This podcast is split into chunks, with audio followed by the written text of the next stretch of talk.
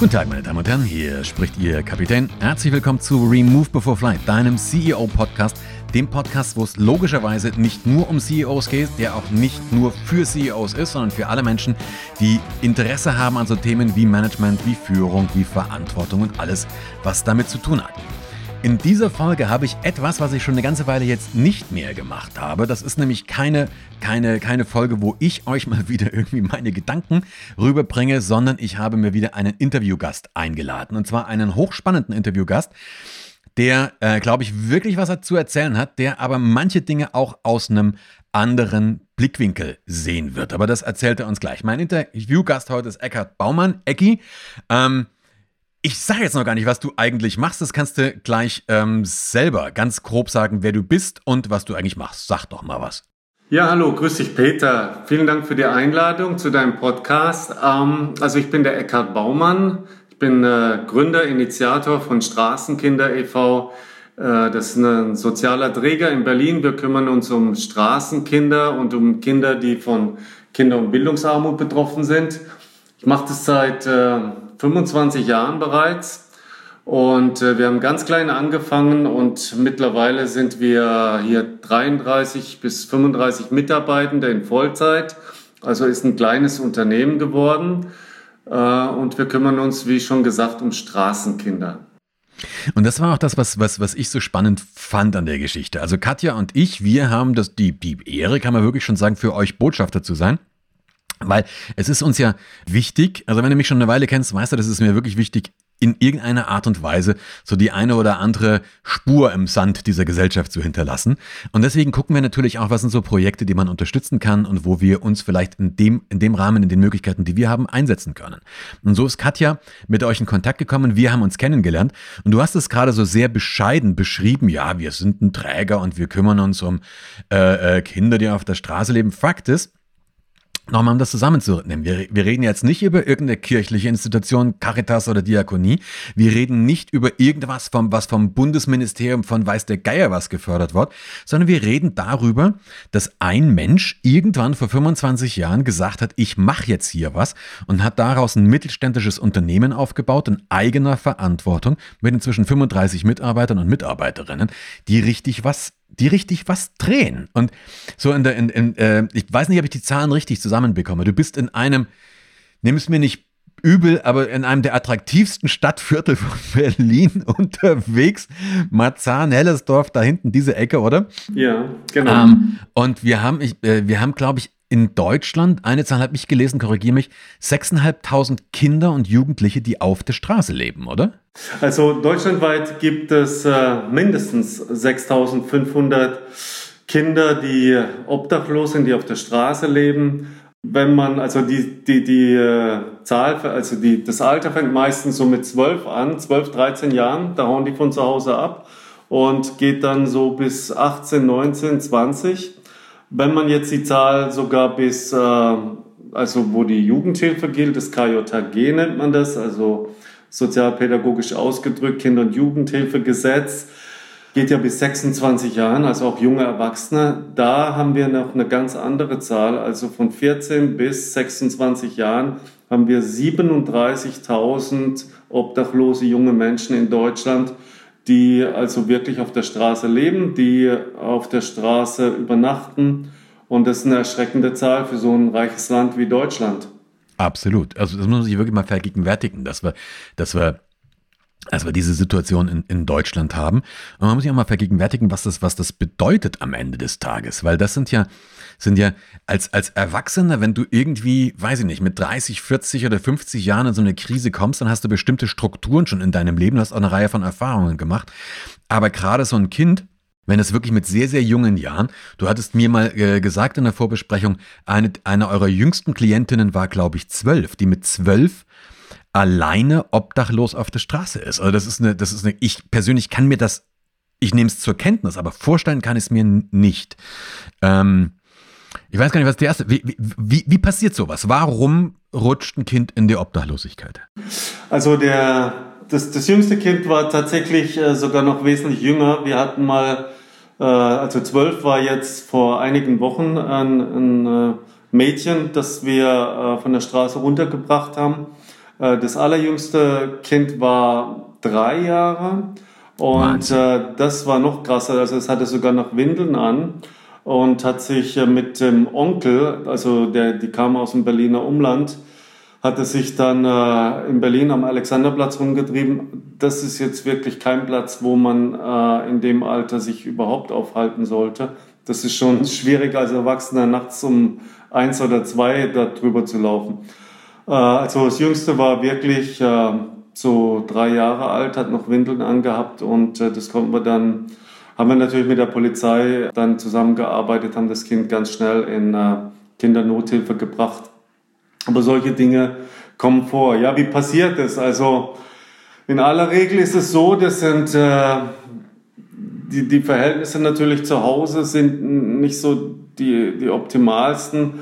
Die Kids kommen in Schwierigkeiten, es gibt Streit zu Hause, sie werden vielleicht auch mal geschlagen oder in manchen Fällen liegt auch sexueller Missbrauch vor. Die Kinder sagen sich dann irgendwann, hey, auf der Straße ist es allemal besser als wie zu Hause. Und, äh, und dann hauen sie zum ersten Mal ab, dann wird vielleicht noch eine Vermisstenanzeige geschaltet, weil die äh, Mutter oder der Vater oder beide dann doch ein bisschen schockiert sind über das, was da passiert. Und beim zweiten, dritten Mal passiert es oft gar nicht mehr. Also da, da schalten die Eltern keine Vermisstenanzeige mehr. Gerade wenn das Kind dann so 14, 15 ist, dann fällt es oft flach. Das machen die gar nicht mehr, weil sie sich einfach an den Zustand gewöhnt haben.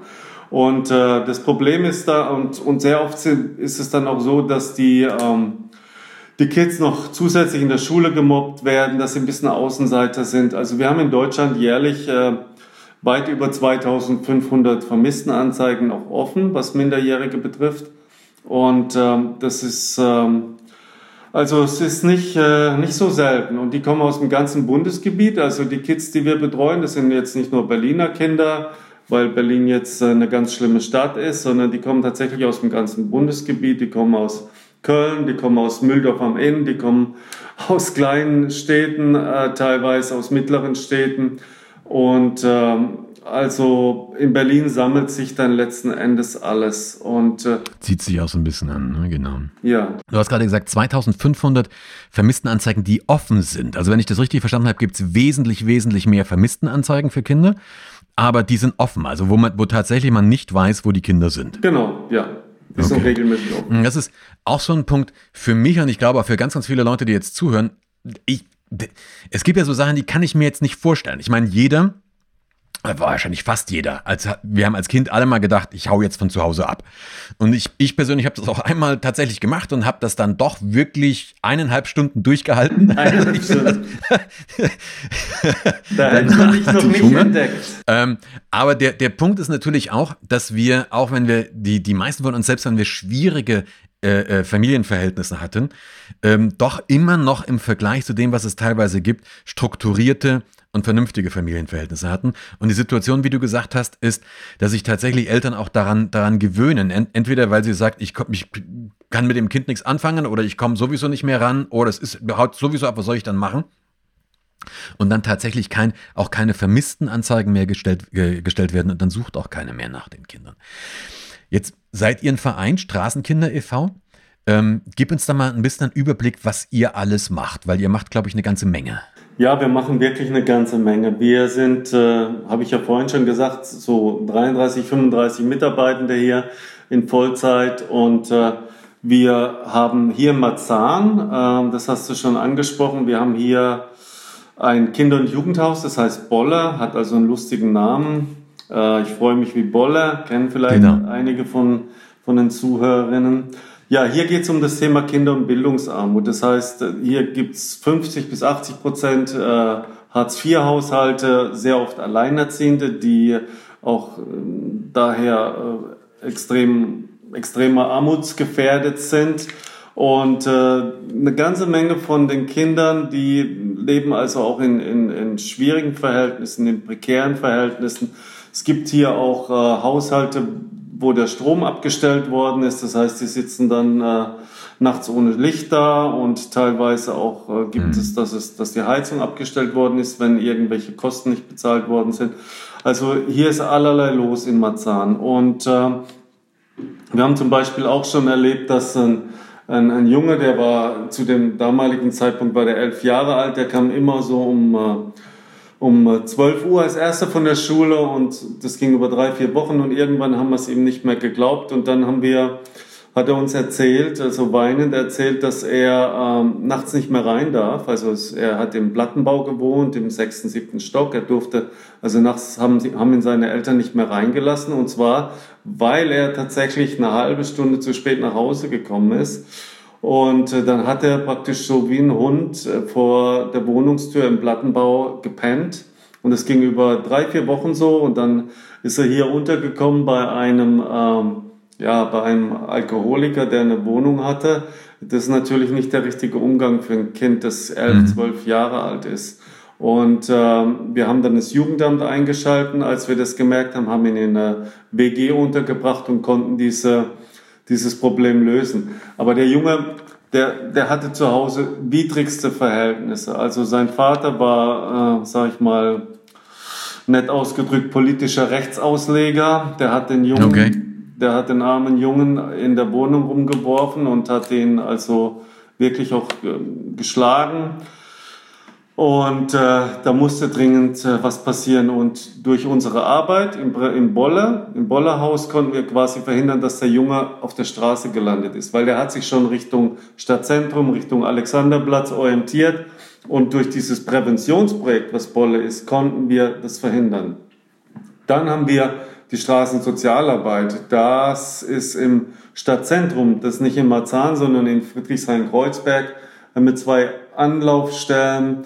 Das ist ein Begegnungscafé für Straßenkinder, Straßenjugendliche, Beratungsräume. Wir haben eine Waschmaschine, eine Dusche, weil wenn du auf der Straße lebst, kannst du dich nicht duschen. Wo will man sich duschen? Mhm. Und die Wäsche muss auch gewaschen werden. Wir haben eine Kleiderkammer dort und wir haben 80 Postfächer. Also das, wenn man auf der Straße lebt, dann ist es ja so, du hast keine Postadresse, aber die Post mhm. muss ja irgendwo hin, weil wenn irgendwo was passiert ist oder manche haben, sind schwarz gefahren, weil sie kein Geld hatten, dann sind dort Stra äh, Verfahren offen und wenn nicht darauf reagiert wird, dann sitzt man schnell auch mal ein, nur weil man schwarz gefahren ist.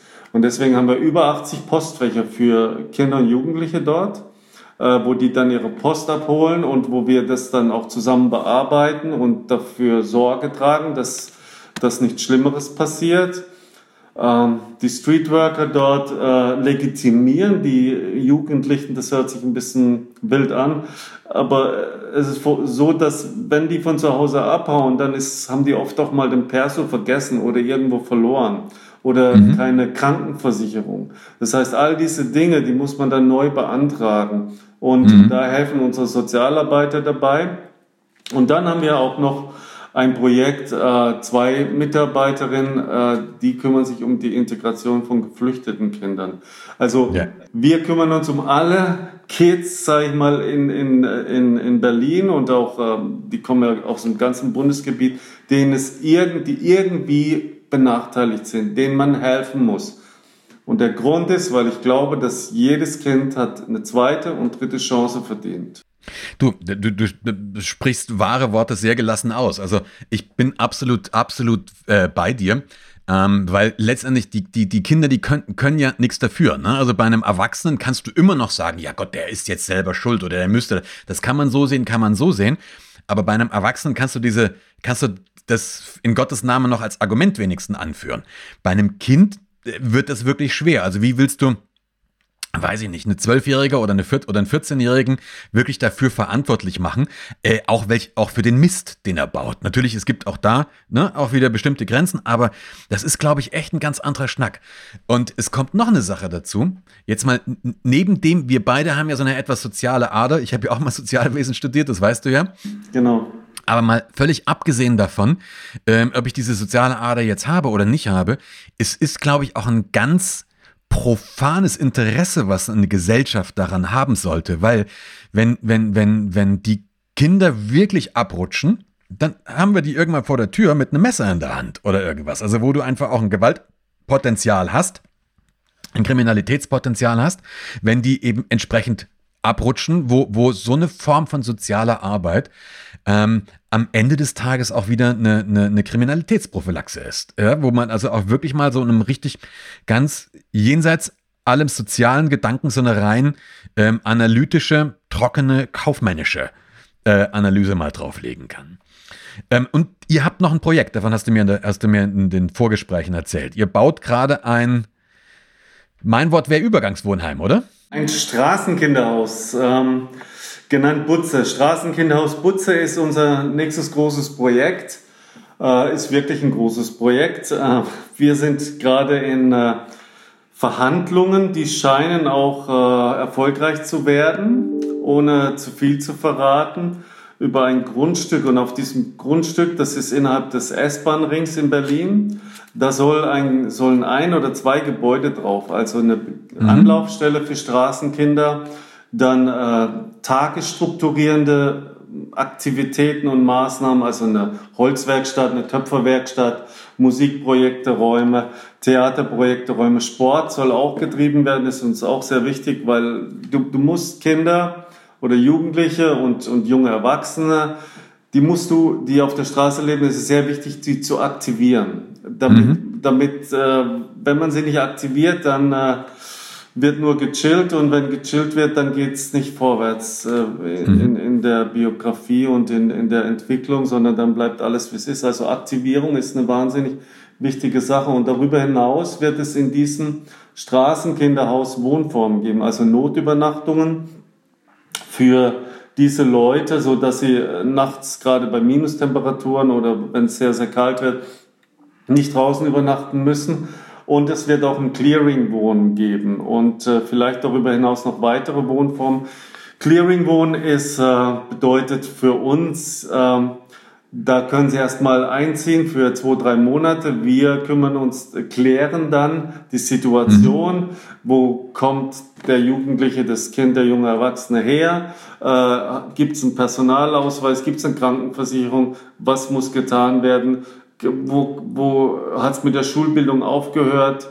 Wie kann es weitergehen? All diese Dinge entwickeln wir und in diesem Zeitraum von drei Monaten und das ist ein sehr wichtiger und entscheidender Zeitraum, um wieder zurück in die Gesellschaft zu kehren. Mhm. Also es ist ein Riesenprojekt. Ja. Äh, ja, wir reden da über neun bis zehn Millionen.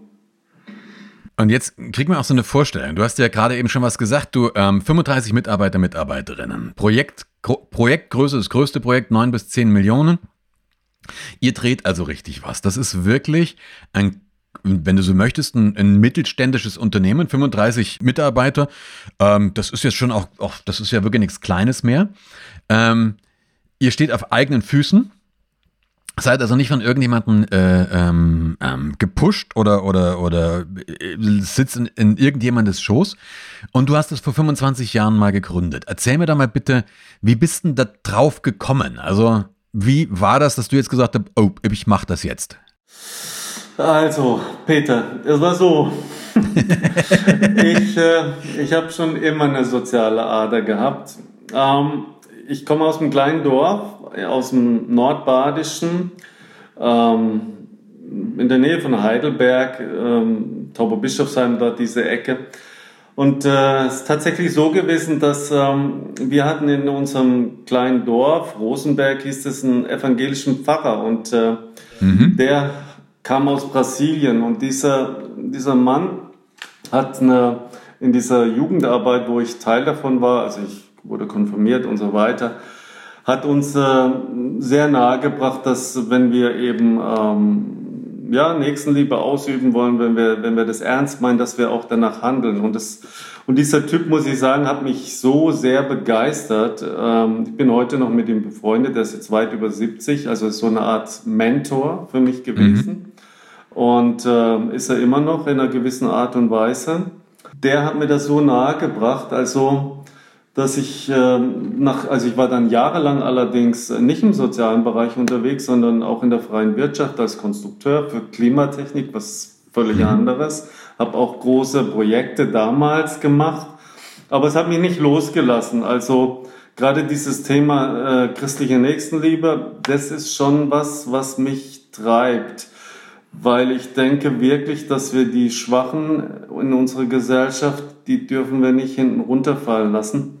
das treibt mich sehr stark an. Und äh, deswegen bin ich da dann irgendwann ausgestiegen aus dem Berufsleben. Das war, also 1995 habe ich mit meiner Frau zusammen angefangen. In, also ganz einfache Anfänge. Wir haben äh, uns nach Feierabend mit Jugendlichen getroffen, uns ein bisschen um die gekümmert, so eine Art Teestube gehabt.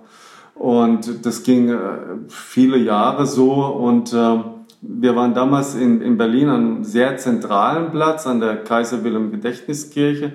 Das werden mhm. die meisten kennen. Da gibt es so ein, so ein Nebengebäude oder Vorgebäude, das hieß Foyer an der Gedächtniskirche. Dort haben wir angefangen mit, mit dieser Straßenkinderarbeit. Und äh, das, das war ganz einfach. Also das war wirklich auch, wir hatten damals 300 Straßenkinder am Breitscheidplatz, also das ist der Platz vor der Gedächtniskirche. Und niemand hat sich so richtig darum gekümmert. Und dann haben mich die äh, Sozialarbeiter, die es damals dort gab, gefragt, ey, du hast doch einen Draht zu den Jugendlichen, hast du nicht Lust, was zu machen?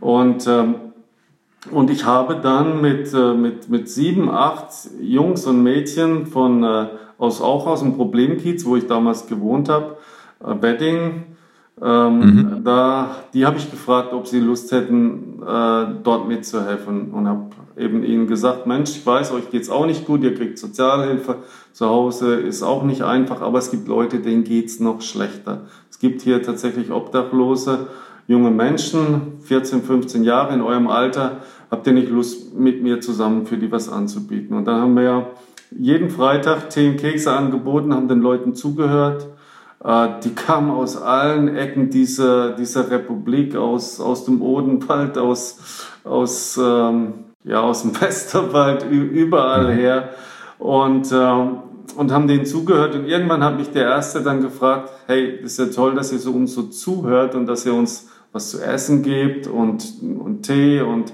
dass ihr für uns da seid, aber du, ich brauche eine Wohnung. Ich brauche eine Wohnung. Ich, es wird Winter und ich brauche eine Wohnung. Und ich hatte ja von nichts eine Ahnung damals. Wie gesagt, ich war äh, Klimatechniker in der Klimabranche, habe große Projekte abgewickelt. Und dann habe ich einen befreundeten Sozialarbeiter äh, gefragt, äh, gebeten, dass er mir doch ein paar Kopien, also damals hat man noch Kopien gemacht, Kopien macht vom, vom SGB 8, also vom Sozialgesetzbuch vom 8., wo so diese wesentlichen Passagen, was Kinder- und Jugendhilfe und die Rechte und so weiter betrifft, drin sind.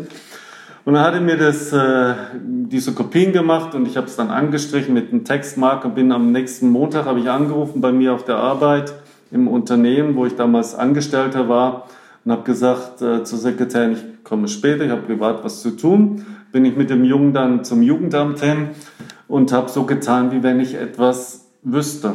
Also ich habe diese. Passagen mhm. auswendig gelernt und dann war es so, es war wohl relativ glaubhaft äh, und wir hatten den Jungen tatsächlich innerhalb von vier Wochen weg von der Straße, was sehr, sehr schnell ist. Und das war mein erster Fall und äh, auch einer der schnellsten. Und äh, dann ging das so richtig los.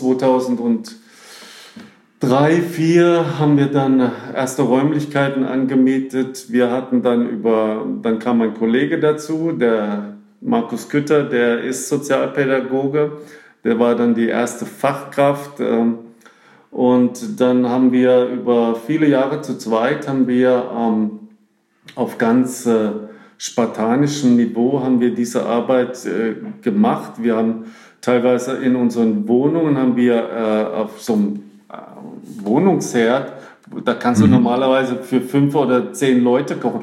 Da haben wir 80 bis 100 Portionen gekocht für Straßenjugendliche. Das heißt, wir haben die Kartoffeln gekocht, haben sie warm gehalten und dann kam das Hackfleisch und dann kam dieses und jenes. Das ja. war ein stundenlanger Prozess.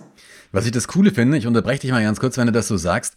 Ähm, es gibt ja so ganz viele, was, was, was wir auch wieder häufig hören. Also wenn ich mich mit ähm, den verschiedensten Menschen unter, unterhalte, die sagen, ja, soll ich das machen oder ich kann doch nicht oder mir fehlt das dazu, mir fehlt jenes dazu. Und zwar egal im Unternehmen, auch außerhalb von einem Unternehmen. Ich habe das mit Unternehmen häufig. Da gibt es eine neue Technologie äh, oder es gibt, einen, es gibt eine, eine, eine, ein neues Marktsegment, wo die Leute sagen, ja, das wäre schon sinnvoll oder eigentlich würden wir das gerne machen, Komma, aber. Und dann kommt so eine riesige Litanei. Dann kommt so eine riesige, riesige Litanei, warum das nicht geht und warum man das nicht machen sollte. Und tausend Gründe nicht anzufangen. Und das, was du jetzt gerade sagst, und das finde ich auch das Lässige dabei ist, dass du sagst, eigentlich, ich habe von Tutenblasen keine Ahnung gehabt, Kohle habe ich auch keine gehabt, ich habe auch keinen Platz gehabt. Ähm, ich habe, ich finde es irgendwie das echt einen gewissen Witz, sorry, wenn ich da, wenn ich also meine Mätzchen drüber mache. Ich habe ein paar Kopien vom SGB 8 oder vom Sozialgesetzbuch, wo ich mit dem Textmarker mir, die lerne ich auch noch auswendig und starte damit ein Business. Und nochmal, dieses Business hat heute 35 Mitarbeiter und Mitarbeiterinnen und wickelt Projekte im zweistelligen Millionenbereich ab. Also ich finde allein wirklich jetzt mal raus aus dem Sozialen, was, was super, super cool ist, aber auch unternehmerisch finde ich das eine, eine knallharte Story, finde ich super. Aber du sagst jetzt gerade, okay, was waren dann die nächsten Schritte? Ja, ähm, ja, wir haben also dieses Essen gekocht auf dem Wohnungsherd und, und dann, dann bin ich mit dem Fahrrad, also es war wirklich war wirklich eine krasse Zeit. Bin ich mit dem Fahrrad in den Nachbarbezirk gefahren, habe ein Fiat Punto ausgeliehen für vier Stunden. Also das kleinste und günstigste Auto, was es gibt. Habe dieses mhm. Essen eingeladen, habe meinen Kollegen eingeladen und wir sind zum Alexanderplatz gefahren und haben Essen an Straßenkinder ausgegeben. Und mhm. äh, und, und so fing das alles an. Wir waren so arm, dass wir am Beginn, wir, wir konnten uns noch nicht mal Räumlichkeiten leisten, also so in mhm. dauerhafter Miete, wo wir die, die Straßenkinder empfangen konnten. Das heißt, wir sind dann hingegangen, haben Kaffee gefragt, ob sie uns nachmittags, also in Berlin geht man abends eher ins Café, nachmittags war es frei und haben dann gefragt, ähm, ob, ob wir diese Räume äh, stundenweise mieten können und haben dann so einen Kaffee gefunden, die das gemacht haben. Und wir hatten dann tatsächlich, wir mussten das Kaffee ja wieder nach unserer, nachdem wir die Straßenkinder empfangen hatten, auch wieder reinigen. Das heißt, wir haben dann tatsächlich auch die Toiletten selber geputzt und die Küche selber geputzt und dieses Kaffee wieder so hergestellt, dass die normalen Gäste sich dort drin wohlgefühlt haben und der Wirt dann sein Geschäft machen konnte. Also so mhm. haben wir angefangen. Und äh, 2009 ist irgendjemand auf uns aufmerksam geworden äh, und hat mich äh, vorgeschlagen fürs Bundesverdienstkreuz, äh, was ich dann auch bekommen habe. Und, äh, und dann ging es los, dass die Öffentlichkeit auch aufmerksam auf unsere Arbeit geworden ist, auf all diese Dinge. Und dann fing das Wachstum an, also das Wachstum mhm. des Vereins und auch die Reichweite. Unsere Arbeit hat sich wesentlich vergrößert. Ähm, ich habe gerade gestern habe ich, hab ich, hab ich ein altes Schreiben aufgemacht, da, da habe ich gemerkt, 2014 waren wir noch 15 Leute, 15 mhm. Mitarbeiterinnen und Mitarbeiter. Jetzt sind wir 33, 35. Das heißt, vor sechs Jahren sah es noch ganz anders aus. Da waren wir, war unsere Mannschaft halb so groß. Und dann ist mhm. das, äh, sind mehr und mehr Leute eben darauf aufmerksam geworden, haben gesehen, dass es eine wichtige Arbeit und eine gute Arbeit ist. Und wir haben heute, ähm, also wir haben ein Unterstützernetzwerk, das und Stiftungen und Unternehmen, die, äh, ja, die dafür sorgen, dass wir ein Jahresbudget für die Straßenkinder und für die Kids, die von Armut betroffen sind, in Höhe von 1,8 Millionen haben.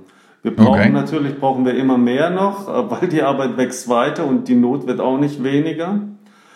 Aber das ist daraus entstanden und äh, davon sind von diesen 1,5, 1,8 Millionen sind gerade mal 5% öffentliche Gelder. Und mhm. das heißt, bei uns ist äh, in all dem, was wir tun, ist schon auch, äh, auch ein unternehmerischer, unternehmerischer Geist drin. Allerdings ist mir auch eines wichtig, dass, also auf der einen Seite sind wir ein Unternehmen und müssen natürlich auch äh, diese wirtschaftlichen Dinge im Auge behalten. Aber das alleine würde nicht ausreichen, sondern was mir immer wichtig ist, ist, dass wir äh, dranbleiben an den Kids und an ihren Problemen und dass wir dieses eigentliche, weswegen wir angefangen haben, nie aus den Augen verlieren. Ich glaube, Ecki, das, ich, ich, ich pendle jetzt so zwischen den verschiedenen Welten eben auch wieder. Also so meine, meine Herkunft mal aus dem Sozialen mit der Fliegerei, das weißt du ja auch als Unternehmer. Und du hast gerade gesagt, mir ist es wichtig, dass wir die Kids nicht aus dem, aus dem äh, Auge verlieren. Übersetzt jetzt in so eine klassische BWL würde das heißen, den Unternehmenszweck nicht aus dem Auge zu verlieren. Und das glaube ich, das gilt für absolut alle Unternehmen, egal ob es jetzt Non-Profit oder Profit ist. In dem Moment, wenn ein Unternehmen nur noch sich darum kümmert, wie können wir Kohle machen, dann wird es, glaube ich, entweder kriminell oder es, oder es verschwindet irgendwann vom Markt. Und das ist eine Geschichte, wo viele Unternehmen ähm, mal drüber nachdenken sollten und vielleicht eben auch mal äh, so ein Unternehmen wie deins ähm, sich mal genauer anzuschauen, zu sagen, weswegen sind wir eigentlich da? Also was ist eigentlich das Problem, das ich löse? Und das ist, ich finde das so faszinierend, bei, bei ganz vielen Unternehmen, wenn ich die frage, welches Problem löst du? Dann können wir ganz viele diese banale Frage nicht beantworten. Und die Probleme liegen vielleicht nicht ganz so stark auf der Hand, wie sie das bei dir tun, aber, aber es ist ein zentraler Punkt. Ich glaube, das müssen Unternehmen auch immer mal wieder machen. Was du natürlich hast, wenn du jetzt sagst, eben in diesem Non-Profit-Bereich, ähm, dann hast du natürlich, ein, du hast ein paar Möglichkeiten, die andere Unternehmen nicht haben, dir fehlen aber auch ein paar. Ähm, wie bekommst du Mitarbeiter? Lass mich erst nochmal andersrum fragen. Hast du viele ehrenamtliche Mitarbeiter oder Helfer, Helferinnen? Du hast ja gesagt, am Anfang hast du mit Helfern gestartet. Wie ist denn das jetzt? Also wir haben tatsächlich gar nicht so viele Ehrenamtliche. Und äh, das liegt daran, dass in der Straßensozialarbeit, da muss man sich schon gut auskennen im Sozialgesetzbuch. Ähm, das heißt, man braucht eine gewisse fachliche Kompetenz. Und es ist auch so, dass äh, die Kinder, die sind natürlich Opfer. Das ist so, die haben schlimme Dinge erlebt. Allerdings, durch das, dass sie diese Dinge erlebt haben, sind es auch nicht ganz einfache Kinder. Das heißt, man mhm. braucht schon ein, auch eine gewisse äh, Toleranz, äh, die man denen entgegenbringt und, und, äh, und sie und das schafft auch nicht jeder. Und äh, ja. deswegen, wir haben handverlesene äh, Ehrenamtliche und die machen das auch sehr gerne. Äh, aber jeden können wir leider nicht gebrauchen. Man kann ja auch nicht nur durch tätige Mitarbeit helfen, sondern ähm, das kann ja nur jeder wirklich. Also du kannst was, man, man kann was spenden, kommen wir nachher nochmal drauf. Ähm, man kann auch in seinem Umfeld, wenn, wenn man euch unterstützen will, geht es ja auch nochmal anders, als direkt mit den Kids zu arbeiten. Man kann ja in seinem Umfeld irgendeine Aktion machen, wo man irgendwas macht und euch darüber dann über Sachspenden oder auch über Geld unterstützt oder wie auch immer. Da gibt's ja genügend Möglichkeiten. Ich möchte aber, das Schöne, was du auch gerade gesagt hast, ähm, du hast gesagt, die Kinder sind manchmal sehr, sehr, sehr, äh, sehr schwierig, ähm, herausfordernd. Das ist, glaube ich, eine sehr schöne um Umschreibung für, dass die auch ganz schöne Arschlöcher sein können manchmal. Entschuldigung, wenn ich das jetzt so sage.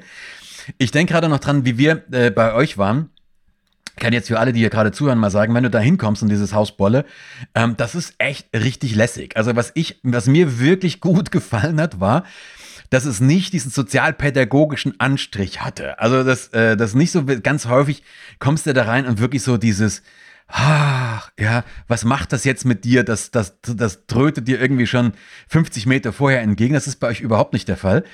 Und du hast wirklich, du kommst dahin und die Kids sind aufgeschlossen, die, die gucken dich mit großen Augen an, die, die, die strahlen dich an, die, die ärgern dich manchmal auch. Also das ist echt eine lässige, aber, aber total angenehm. Also, ähm, ich weiß nicht, wir waren bei euch, da war gerade so auch Mittagszeit und da alle essen miteinander. Ich habe tierischen Hunger gekriegt äh, in dem Moment. Also das war echt eine, eine richtig coole Geschichte. Aber wenn du jetzt sagst, okay, du ähm, brauchst, du bist natürlich auf der einen Seite auch ein bisschen angewiesen, dass du ein paar handverlesene Ehren, Ehrenamtliche hast. Du hast Mitarbeiter, Mitarbeiterinnen, aber was du ja mit Sicherheit nicht machen kannst, ist das, was ein klassisches Unternehmen machen kann. Dass ich bei bestimmten Leuten, die ich fördern oder die ich auch halten will, einfach sage, pass auf, ich erhöhe jetzt dein Gehalt und ich lege jetzt mal hier eine richtige Schippe drauf und du kriegst einen Dreier BMW als Dienstwagen und ab nächstes Jahr 15.000 Euro im Jahr mehr. Das geht ja, vermute ich mal, so wie ich den sozialen Bereich kenne, nicht wirklich. Wie motivierst du deine Leute? Wie hältst du die bei der Stange? Ja, also ein bisschen ist es... Ähm es ist schon so, dass wir natürlich diejenigen, die jetzt, äh, ja, gibt auch bei uns im sozialen Bereich Leistungsträger. Also es gibt welche, die einfach, äh, die sind so präsent in ihrer Art und ihrer Persönlichkeit und so aktiv mit den Kindern und so wertvoll, dass wir dir denen natürlich auch logischerweise ein bisschen mehr Geld geben als denen, die äh, Dienst nach Vorschrift machen. Wobei mhm. bei uns ist es tatsächlich so, dass jeder, der hier am Start ist, der ist schon sehr stark motiviert. Also äh, darauf lege ich auch Wert, weil es ist kein normaler Job wie, ähm, ja, also es ist einfach kein normaler Job, sondern man braucht Empathie, man braucht Leidenschaft, man muss wirklich Ziele vor Augen haben, womit man, wo man mit den Kids hin will. Ähm, Geld Ja, Geld ist natürlich begrenzt bei uns. Wir, wir können tariflich bezahlen. Was wir tun, ist, dass wir immer wieder vor Augen malen die Vision, die wir haben.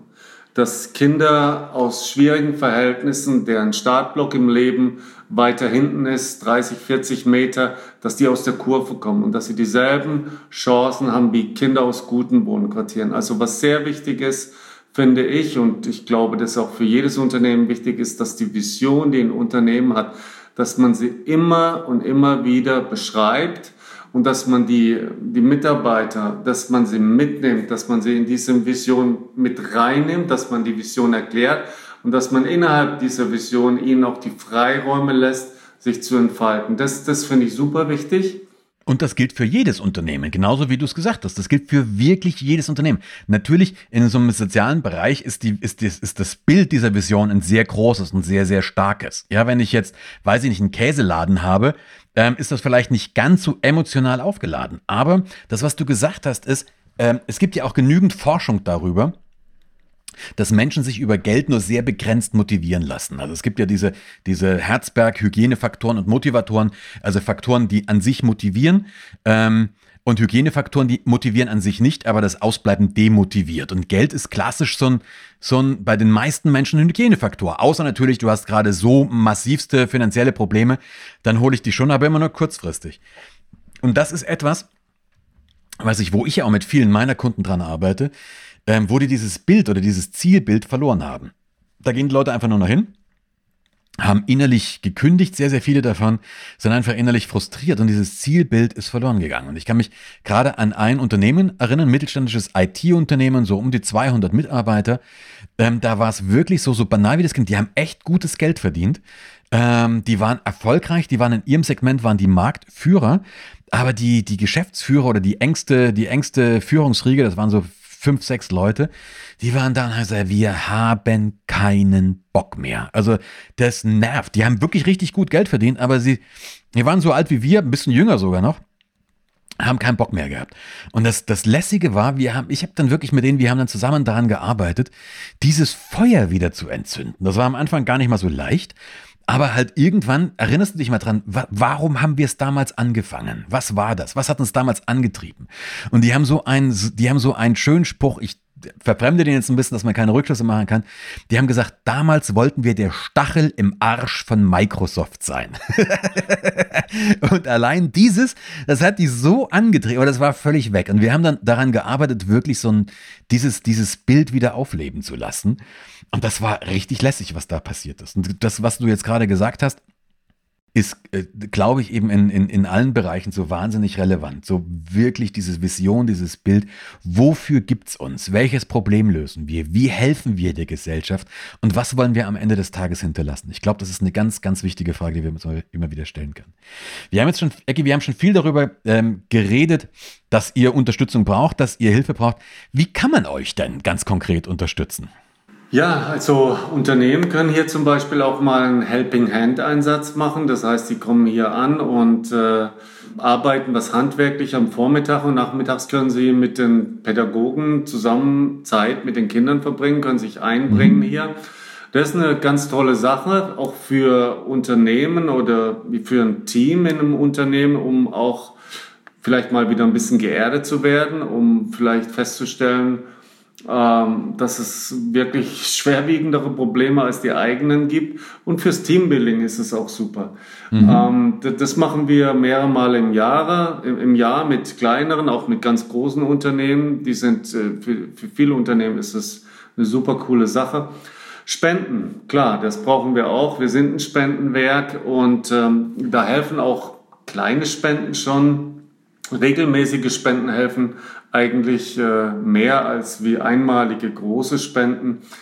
Man kann sich die Sache anschauen. Ähm, ich finde es immer wichtig. Also für uns sind Spenderinnen und Spender sind jetzt keine, ähm, keine Kuh, die man melkt, sondern für uns mhm. sind es Kooperationspartner und die lassen wir auch gerne mal in unsere Arbeit reinschauen. Die können sich äh, das anschauen vor Ort und sich überzeugen, dass wir tatsächlich äh, das Geld, dass das Geld bei den Kindern ankommt. Also Spenden ist eine ganz äh, wichtige Sache für uns natürlich. Und das kann natürlich logischerweise mit Geld sein, das kann auch bestimmte Sachmittel sein oder sowas. Wenn dich das jetzt interessiert, wenn du sagst, hey, coole Geschichte, Logisch, in den Show Notes gleich unten blenden wir das, das, das Spendenkonto ein. Also das wirst du dann gleich drunter lesen können. Eh klar, ähm, wir packen das hier noch mit rein. Du kannst auch jederzeit auf unsere Homepages gehen, auf Katjas Homepage, meine Homepage oder auf unsere Facebook-Kontakte. Da siehst du auch, weil ähm, da siehst du immer mal wieder, was wir mit Straßenkindern machen. Wir hatten eine Aktion beim Macher-Festival wo wir unsere Abstandsbären, die wir in erster Linie hatten, um die sozial Social Distancing wahren zu können, haben wir am Schluss äh, verkauft und den Erlös zu euch rübergetragen.